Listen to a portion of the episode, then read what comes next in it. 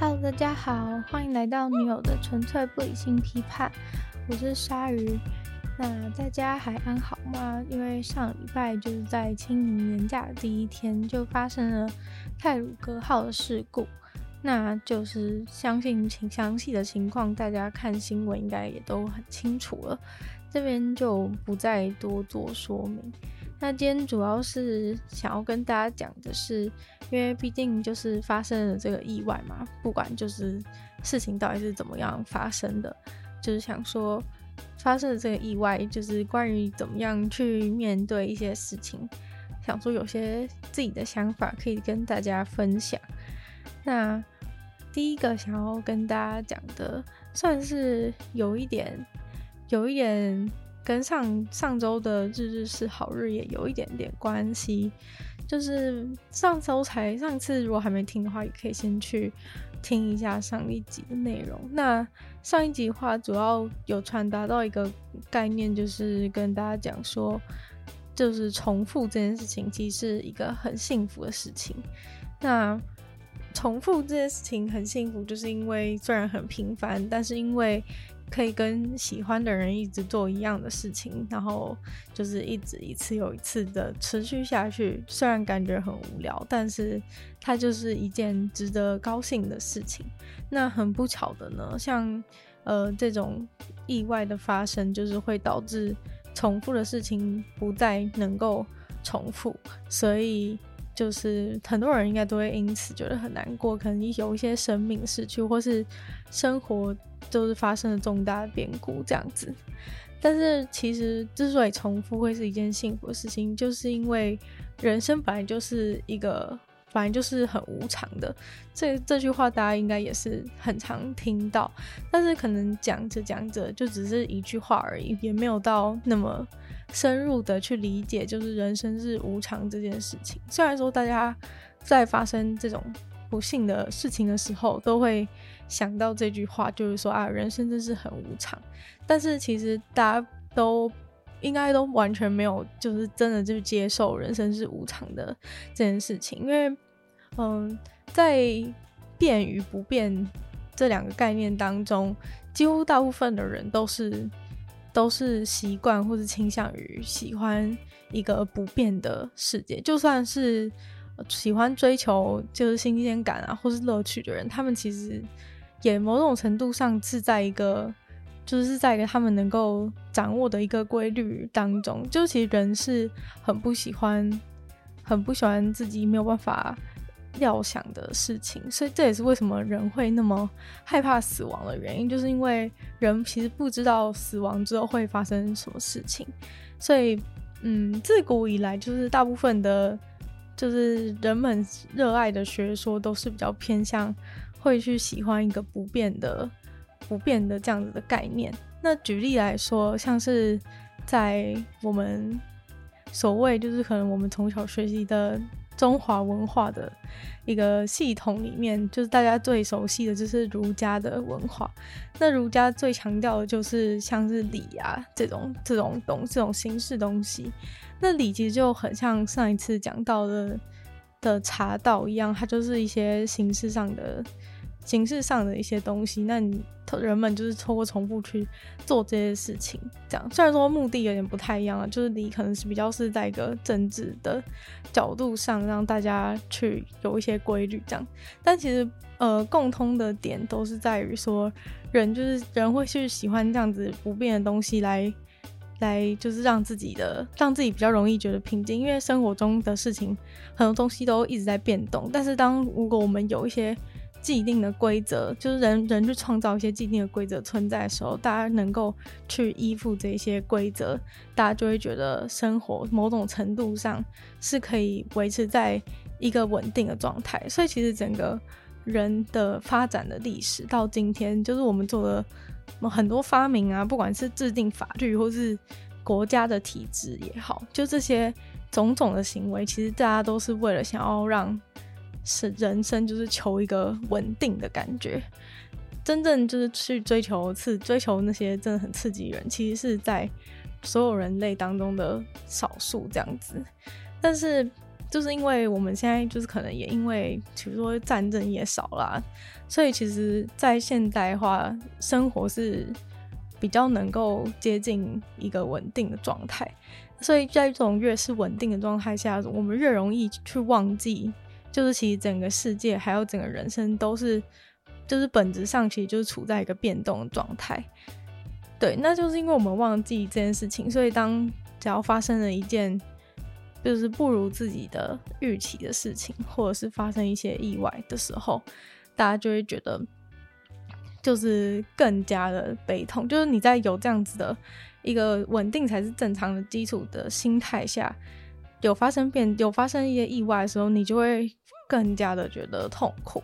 虽然说就是不幸的事情本身还是不幸，就是因为从呃个人主观角度来说，如果你失去了一些亲人或者朋友的话，你当然是会觉得这是一件很不幸的事情，或者一定会很难过，这是一定的。但是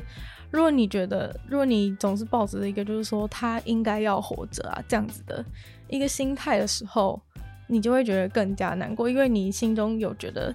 就是他活着是一件比较应该的事情。而他不应该这么容易的就就死去，所以你就会觉得，就是因为在呃逻辑上，你你也觉得就是这是不合理，所以你就会觉得更加的更加难过。对，所以其实就是只是想要跟大家讲说，就是在讲就是人生是无常这句话的背后，其实就是在一直在呃提醒大家说，其实所有事情本来就都处在一个变动当中，只是我们一直忘记，就是因为我们现在已经。活在一个稳定的世界当中，大家就会渐渐的去习惯稳定，然后一直追求的稳定当中的更稳定。就像大家也会比较倾向于去找一个，比如说稳定的工作，也是一样的道理。对，但是就是在发生就是可能哦，就是不幸就是被开除或者怎么样的情况的时候，大家就觉得说哦，为什么会这样？但其实本来就是这一切就是在一个问，就是在一个变动当中，整个世界其实一直都是。没有什么真正的、真正的章法可言，就像天灾、天灾跟人祸，很多时候就是你虽然说可能这一次的事件就是很明显是有就是人祸的部分，那就是大家就会觉得说，哎，那如果他不要怎么样的话，如果什么东西不要怎么样的话，就不会发生这件事情等等。但其实所有事情都是某一些几率之下一定会发生，就是不可能去。当然说他们做事情是错的，但是就是说你不能期待全世界的事情都是按照一个一个正确的，就是我们觉得正确的的方向去发展，这是不可能。要不然这样的话，世界上就不会有任何的坏人，或者是不会有任何恶的事情产生。所以就是这件事情，就是总是会在某些几率的时候，在某些时间地点，然后触发，然后这些不幸的事情有可能就刚好发生在你认识的人，或是在。你觉得就是很很靠近的一些事件，对，像其实这一次的事件，也许就是也没有，其实你并没有任何认识的人在这次事故当中，但是因为你会觉得这件事情离你很接近，所以就会感到特别的特别的难过，就觉得说哦，要如果今天其实假如说是我去的话，就是我也有可能在那个上，在那那一班列车上面，所以其实很多事情都是。在一些几率之下，就是有可能会发生。只是大家就是会，当大家就是已经很很有一个很固有的想法，觉得说什么事情是一个正常的、正常的价值，就是说，哎、欸，就是火车都正常的运行，然后意外都不发生的情况是一个正常的时候，我们就会很习惯性的去去拒绝，就是任何。就是不应该自己觉得不应该发生的事情去发生，那所以当真的事情发生的时候，大家就觉得格外的痛苦。这有时候就是一个一个一个心态上的心态上的一个产生的一个奇妙的差别。就是今天如果呃你比较有一个心态，觉得是其实这些意外都都是会发生，虽然说。这是人祸，就是可能觉得他们可以避免啊，或是什么的，但其实就是就这种这种事情，就是总是会发生嘛。那发生的时候，我们就是我们要怎么样去面对它？就是我觉得像在嗯，在我读过的《庄子》里面，就有一些蛮好的想法，像是可能他觉得这整个整个世界都是在一个都是在一个变动之中。那其实人就是人的一生，也不过就是就是以气化生这样子。有可能就是我们原本是什么东西都没有，然后突然就变，突然就变出来，然后人生结束的时候，就是事情万物都有一个一个生灭的过程。就其实我们的人生可能就只是这一个一整个一个大循环当中的一个小小的环节，就是一个过场的感觉。就是我们的生跟死，其实就只是一个过节。也许就是在这个死亡之后，也许还有就是只还有还在这个整个大的循环里面是一个。过程就是之后可能还会发生其他事情，但是因为我们就是被局限在一个，在一个就是我们认知的生跟死，就好像是有一个一个起点跟一个终点的概念当中，所以就会觉得就会觉得死亡是一件特别特别悲伤的事情。但是就是其实如果你不要把死亡想象成是一个终点的话，也许就不会觉得是那么。那么难过的一件事情，那就像，嗯，就像讲一个故事好了，就是那个有，就是庄子他们有一次有四个朋友，然后其中一个朋友就是要死掉的时候，然后大家就是去去看他，然后就想，然后就后来他就就是就死就死掉了这样子。他死掉的时候，一开始他就是很难过，但他就讲，后来他就突然就不难过，然后人家就问他说：“哎，你的朋友？”就是死了，你才就是这样一下下过了之后，你就不难过了。你是不是其实就是那种，就是根本不是你朋友或者怎么样的情况？这样就有点质疑他，质疑庄子难过的程度。但庄子就是讲说，就是他之所以会觉得难过，是因为就是他所认知的这个朋友就是。死了，就是他作为一个人，就是死了，所以他当然觉得难过，因为他可能失去了一个朋友，失去了一个亲，就亲近的人，这样子的感觉。可是当他就是走进到那个，就是他朋友的尸体前面，看到他朋友尸体的时候，他就就是恍然发现，就是他朋友其实早就已经，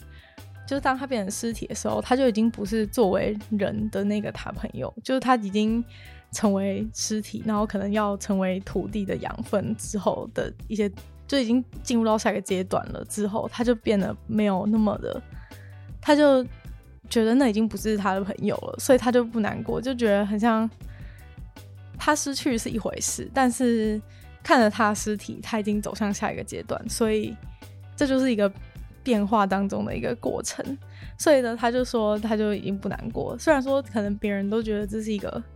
很就是有点有点有点过度傻眼，然后像另一次的时候，可能就有一个人他因为他生病，然后他就身体变得越来越扭曲，就是可能是因为一些疾病，然后他身体就是有点扭曲变形的状态，然后大家就觉得说哇，这个他扭身体扭曲变形的状态就是很恶心，然后是很丑陋，或是很可怕一些形容词，就可能在别人看到。这个病人的时候会有这样子的感想，但是庄子就是有那种说，就是如果你要把他变身整个身体变形的事情视作为他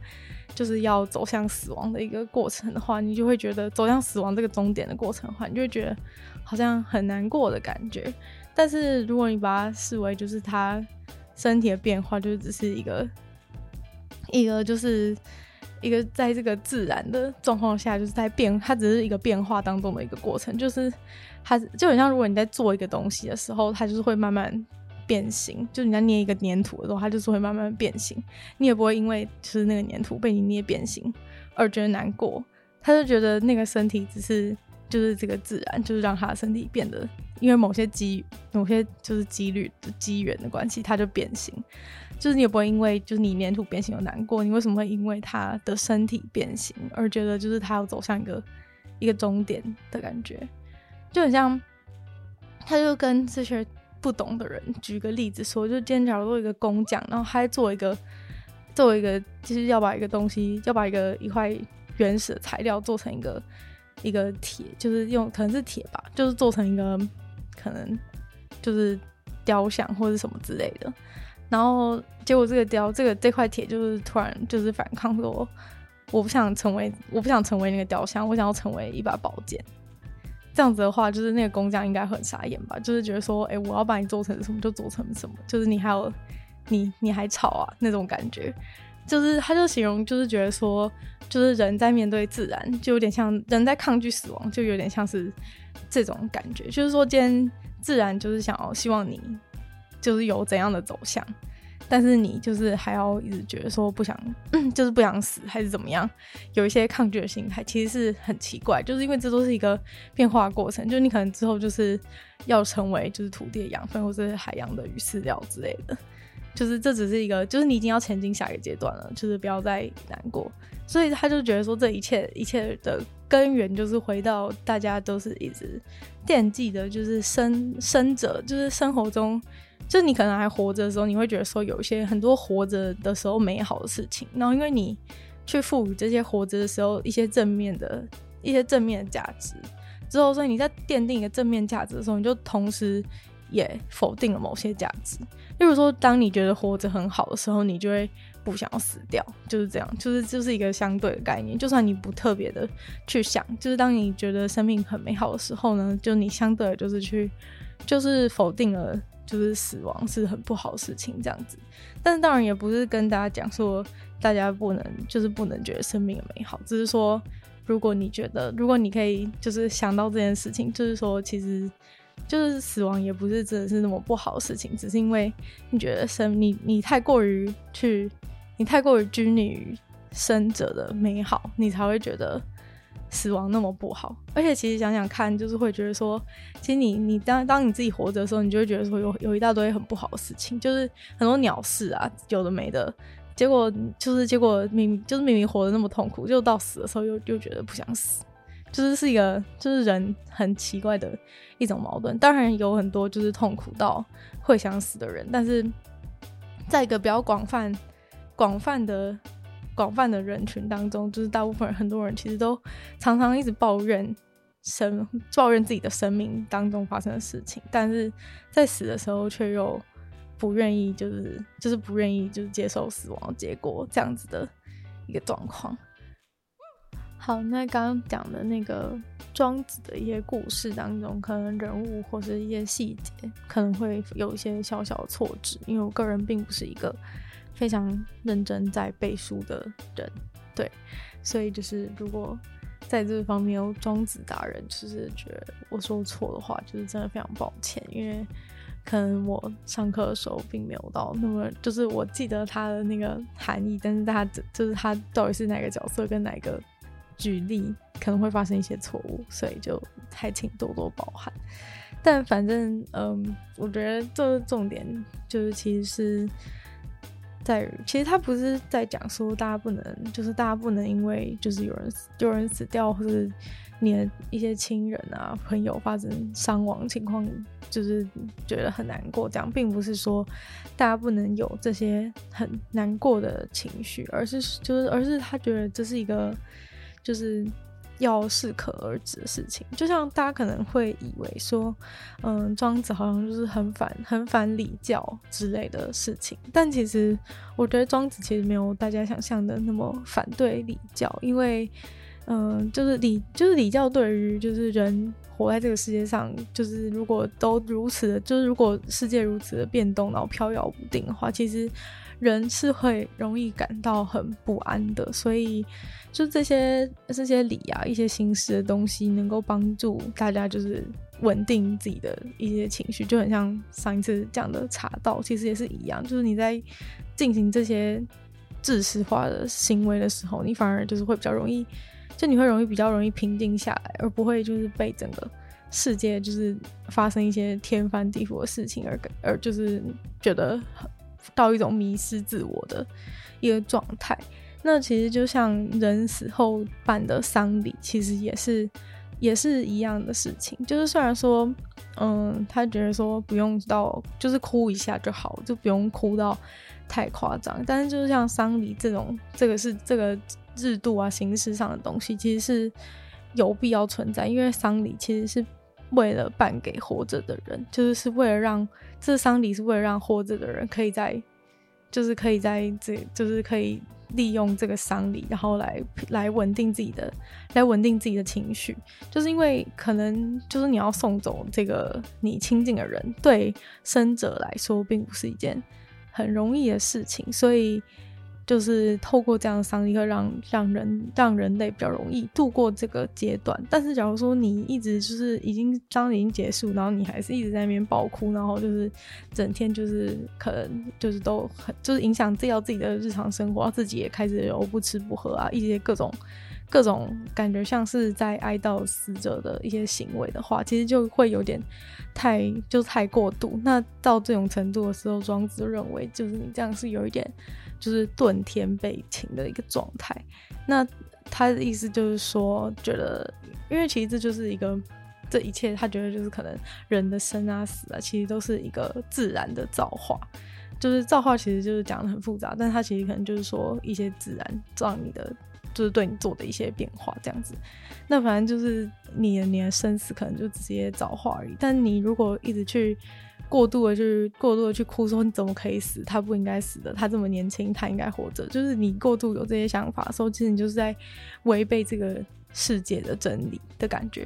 因为对庄子来说，世界的真理就是就是这个世界就是在自然，就是有一个。就他会用天来形容，虽然说可能如果大家有一些信仰或怎么样，可能不会觉得说是用天来形容，但是我觉得不用局限于这个词，就是它可能就只是一个自然，就是一个发生的事情这样子的状态，就是大家没有办法，没有人能够去控制说明天会发生什么事情，后天会发生什么事情，所以其实就是不管这这个东西是几率也好，还是神也好，是天也好，就反正就是有可能会发生一些你就是都是我们人没有办法控制的变化嘛，那反正这些。变化发生的时候，它其实就是一些，就只是，就只是对人发，就是人生死，就只是人的一些产生的造化而已。所以，如果你过度的去，过度的去感到悲伤的话，其实你就是在否定这整个，这整个世界的真理。就明明世界本来就是这样变化，然后你就却说人家不准，就是却说人哦，这个人是不不不准死，这样是很奇怪的事情。大概是这样的感觉。那就是顺便就是提一下，可能庄子的人生观，其实他是着重在，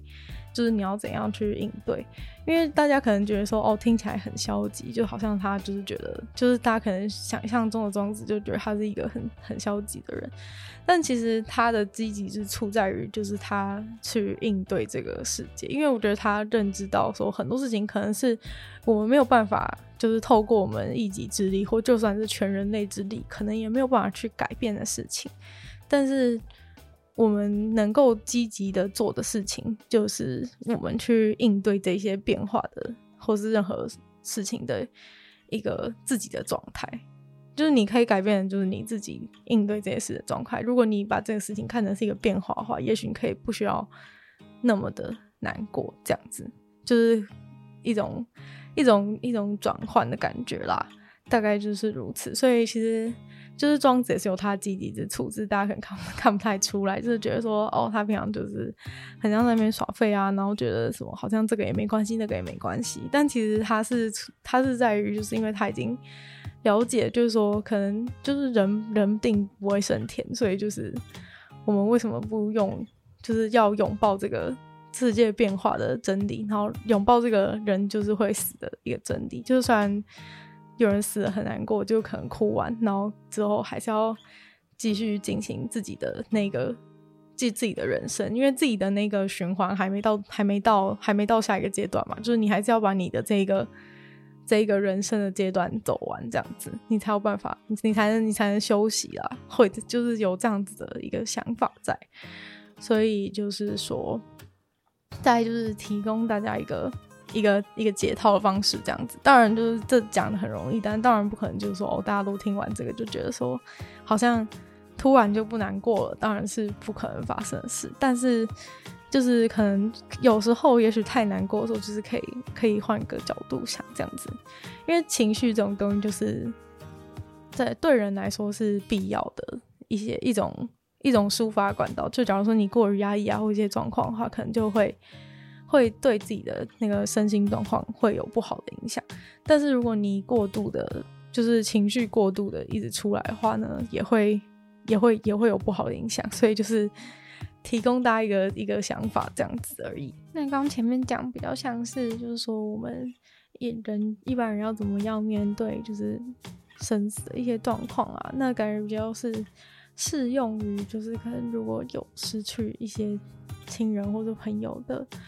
人的一些状况，要怎么样就是才可以比较容易脱离一些过于难过的状况，然后避免发生就是造成自己心理心理疾病产生的一些方式。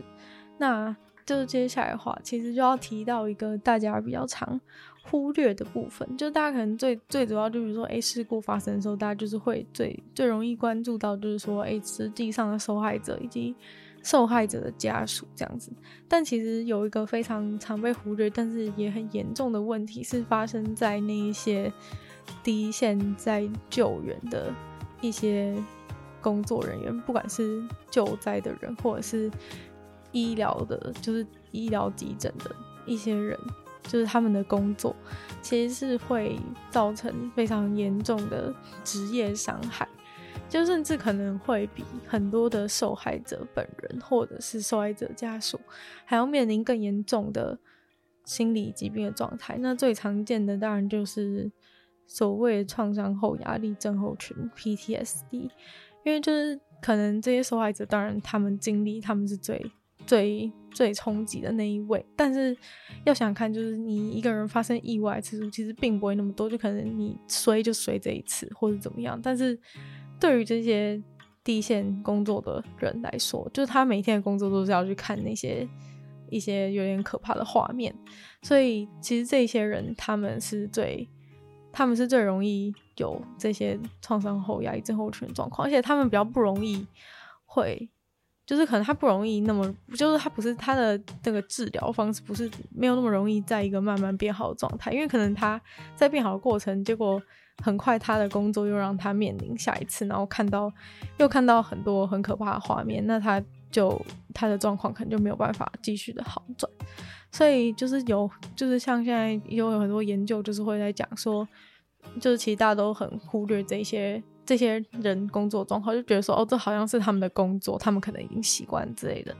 但其实并不是，就是这些人的工作的职业伤害是很需要大家关注，就是可能应该要投入更多的一些医疗，就是医疗资源，就是他们可能在执行完任务之后，他们都应该要全部去做一些心理智商之类的治疗，才有办法缓解他们工作的职业伤害。这样子，那像是一些消防，像消防队员啊，或者是刑警什么，很多其实都会有这种的状况。那就有看到一个研究是在那时候四川那个汶川大地震的时候的一个研究报告，就是他就有去对那次地震的救灾人员或是医疗人员去看他们的一些，就追踪他们事后的状况，这样。那反正那一次的，算是有带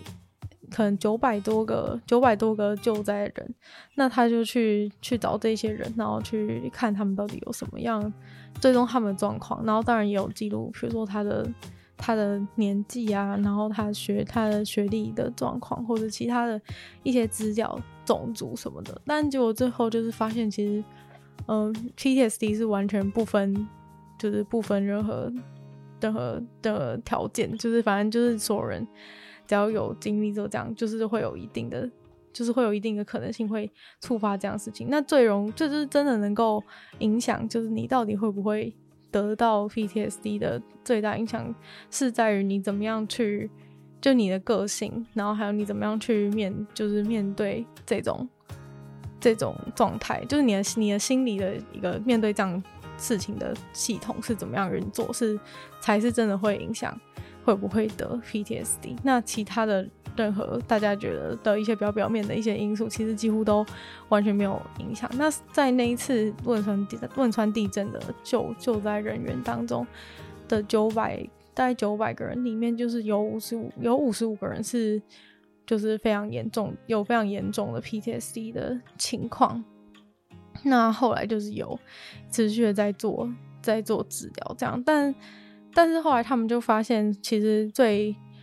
最就等到你后等到你就是可能事情过了之后，才发现说哦，这个人好像有 P T S，你要才去治疗，其实这是比较没有效果的一种方式，真正比较。比较有效率的方式应该是说，哎、我们今天就是这任务执行完之后，所有的人就是都要去做这个这样子的心理咨商。那在在比较前期，就是可能还没有开始，比如说这些人还没有开始做噩梦，还没症状还没有很严重的时候，就先先开始缓解会比较好，因为从他受到那个那个创伤的当下开始，就是感觉是有一个黄金的黄金的时期，就是如果可以早一点就是解开他的那个阴霾的话，其实是对于这个。对于解救这样子的病人是比较有帮助。就等到你后来，他可能他的那些记忆已经，他的记忆跟感受都已经封印在那，在他心里的时候，你要再去改变他，就会越来越困难。这样子，所以就是大家可能都会觉得说，哦，是有有，就是已经有病或者已经有症状发作的人才去，才要开始去治疗。但其实有做这样子工作人都应该要就是直接。直接就是在做完之后就直接去接受相关治疗会比较好。那他也有研究说，到底怎么样的情况会比较容易触发？那好像最最主要第一个就是，如果他看到太多的，看到太多，比如说像这一次的事件当中也是有，像有一些呃尸体比较不完全的的状况，就是太。比较血腥的一些画面，然后人体被分裂的状态，这些这些画面对对人是最就是创伤的状况是最严重。所以如果有看到看到，就比如说，假如说在一个救灾的活动当中，假如说有的人是有看到的，有人是没有看到的话，那有看到的人会比没有看到的人就是容易触发 PTSD 的的几率是高非常多的。然后接下来就是第二个，就是如果救难人员在救灾的过程当中有面临，就是自己也有面临可能有生命危险的状况，也是造成他其实就就是很非常容易得 PTSD 的状态。就是他原本可能灾难已经发生，但是他去救灾的时候，可能又面临一些比较艰艰辛的处境，就是说他可能夹在一些地方当中，他自己也可能会被。会被压死的一些状况的话，这些人就是会在他任务结束之后会更容易。然后第三个是比较是针对他那个汶川地震，是他就是在地震地震的状况下去做的嘛。那第三个就是说他在震央最靠近震央的地方，越靠近震央救灾人是最是最容易得 PTSD 的，因为可能就是在那个地方他的那个房子倒是最严重啊，或者是就是。呃，主要是他受到视觉看到的景象是最惨烈的，所以其实总归来说，就是如果你看到越多越越惨烈的一个状况，然后再加上如果你亲身有亲身有接近死亡的一个救难的经验的话，是是最容易得到的。对，所以其实大家就是应该要多去关注，就可能在这方面，可能体制上也需要需要多去关注，说，哎，哪一些。成员是有碰到这样的情形的话，就应该要马上提供他们协助，而不是让他们就是等到就是等到后来之后才去做治，才去做治疗。那这样的话就会就会情况就会变得比较不乐观一些。那就是像其他的啊，就如果不是地震的情况，像是消防队员的情况也是有非常多，大概有大概有五趴的。五趴的消防队员都是会有，就是身心，就是会有心心理方面的精精神疾病，或者是或者是有 PTSD 的症状。然后在现役，在他们调查现役的消防队员当中的话，是有四趴，就是会每天喝超过每天喝超过一个礼拜啦，一个礼拜喝超过就是四十四十瓶酒的酗酒的一个状况，所以。就是代表说，可能他虽然没有严重到就是被诊断成是有怎么样心理疾病，但他就是有造成一些生活上行为的行为的失常。那我觉得有一个比较有趣的事情是，反而是退休的退休的消防队员的状况是比还在之前的消防队员的的情况还要更严重。对，就是不知道是不是因为就是可能没有就是不在工作之后。不在工作之后，他反而更容易回想起之前发生的一些事情，或是可能因为不忙，不变得不忙碌之后，就更容易触发一些不好的回忆等等的。对，所以后来他们研究就是说，呃，照就是这些消防队员退休之后，或者在退休之后，他们自杀的的几率是非常的高的。对，所以这方面就是大家会觉得说，可能需要需要多去注意。但是大家平常就会觉得说，好像要先去关注一些受害者之类。但是像这种，或是在当就在当时当发生意外的当下，可能有救护车来，那些去把这些伤伤重伤非常严重的病人送上救护车，这些医疗人员其实也都有类似的状况。虽然如果他们会就是导致导致到最后就是这些人救灾人或者是医疗人都有自杀状况的话，那其实是真的蛮严重的，而且等于说这个灾害的造成的不好的影响是不只是局限于当下那些那些的受害者，等于说这一些来救灾人全部都变成就是就是变成受害者的范围又又更扩大感觉，然后又有点本末倒置感觉，就原本大家是要去救。救别人，结果其最后自己也变得状况不好。那这样的话，就有点就就不应该不会是大家希望的结果啊。所以应该就是可能我可能可能国家政府就需要多多去关注这一些救灾人员的后续，就或者是说可能应该要他们去做一些资资商之类的，应该要有补助，要不然有人可能就觉得说哦好贵之类的，然后就不去，然后就后来之后就就开始。得得一些精神疾病的话，那这样就不太好，就感觉这应该是他们的那个工作需要有的一个配套措施这样子。但其实真正让这个状况更严重的一个很重大原因，其实是因为就是研究发现，就是比起一般人这些第一线的救灾人员，或是医疗人员，或是警消之类的这些工作的工作者，反而是嗯、特别容易就是觉得。得到 PTSD 或是有精神疾病是一个一个很弱的，就是很弱的表现，所以就是通常这些这在这个低在这个低线工作这些人会特别不容易去认知到自己有这样子的情形，然后去就医，所以这也是为什么就是除了制度这些可能需要改善之外，就是他们在他们会把这这个得到这些疾病认为是一个弱是一个弱者的。的情况会造成他们就是得到这个病的状况会更严重，因为他们就是会不去不去看医生，然后觉得自己没事这样子。那就有一个调查，就是发现说，其实只有五十五趴的这个第一线的第一线的这些工作人员，就是有被教育或是给予资讯，就是关于 PTSD 的事情。就是他们甚至可能他们当中很多人都已经有得，但是他们却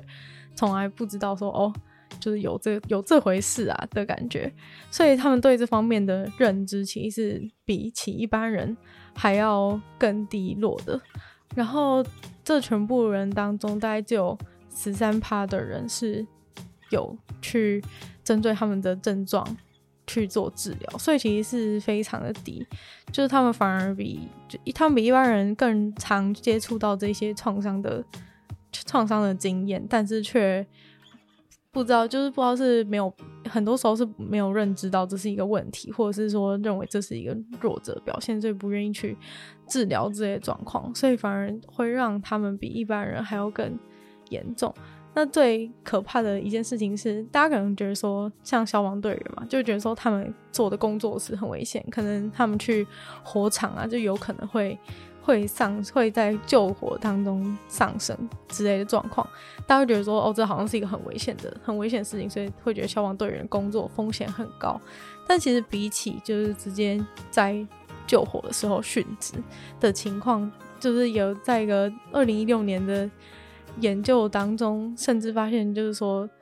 消防队员其实自杀的几率是比他们在工作当中殉职的几率还要高出三倍，所以就就代表说，真的是一个非常就是非常严重的问题，就是已经比就是火场安全还要还要更还要更严重了。因为你如果就是原本工作是说怕在工作的时候死亡，结果其实是因为看到太多可怕的画面，结果造成就是死亡率是比在火场死死掉还要多三倍的话，那其实是。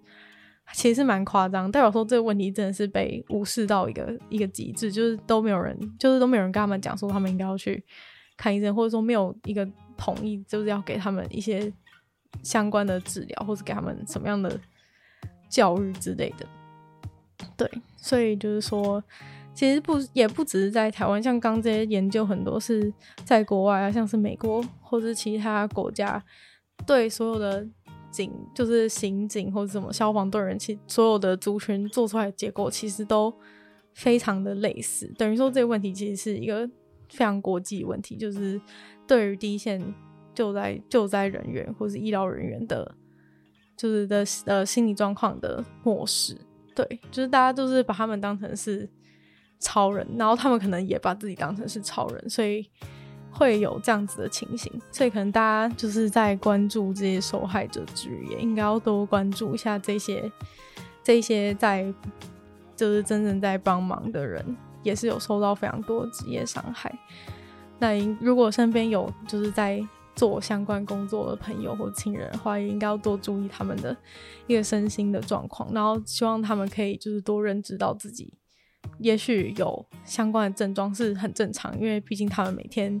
就是都接触这样的事情，就是希望他们不要认为说得这个病是一个很很弱小的一个状态，就只是因为他们这、就是他们工作职业伤害这样子，就很像打球就会手酸一样，对，所以呢。就今天想要跟大家分享的大概就是这样子，就是对于可能事故本身，我们或是意外发生，我们没有办法做太多的事情，但是在